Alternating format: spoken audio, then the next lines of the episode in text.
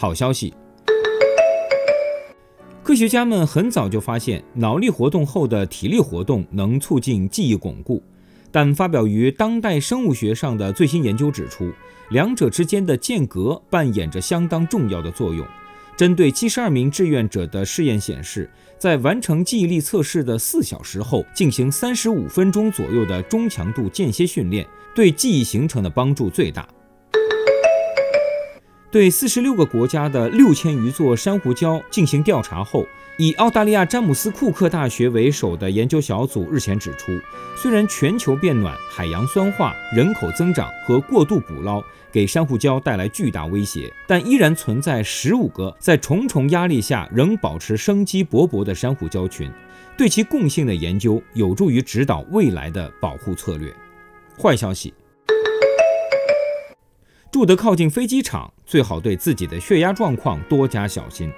波兰雅盖隆大学医学院的最新研究显示，在机场附近居住超过三年、夜晚经常暴露于飞机起降噪音中的中年人，患高血压的风险高达百分之四十，而对照组的数字仅为百分之二十四。此外，经常接触飞机噪音的人也更容易患心脏病和脑卒中。发表于《自然气候变化》上的研究指出，由于厄尔尼诺现象的助纣为虐，2016年由人为因素而导致的二氧化碳排放量增长速度可能将突破历史记录。在夏威夷莫纳洛亚观测站测得的二氧化碳浓度当下保持在400 ppm，而在我们的有生之年很难再见到这项指标跌破此关。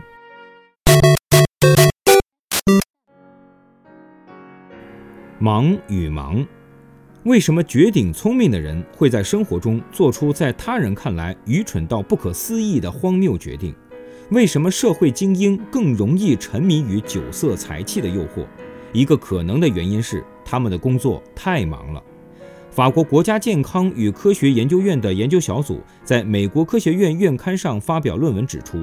人的自控力是一个有限的资源。当人在繁忙的一个工作日里持续调用工作记忆和完成任务切换之后，下班时大脑额中回的活性会显著降低，而这一区域主要与决策制定相关。在这精神疲倦、意志力受损的时刻，人们会不由自主地变得更倾向于冲动冒险，选择眼前的奖赏而放弃长期的回报。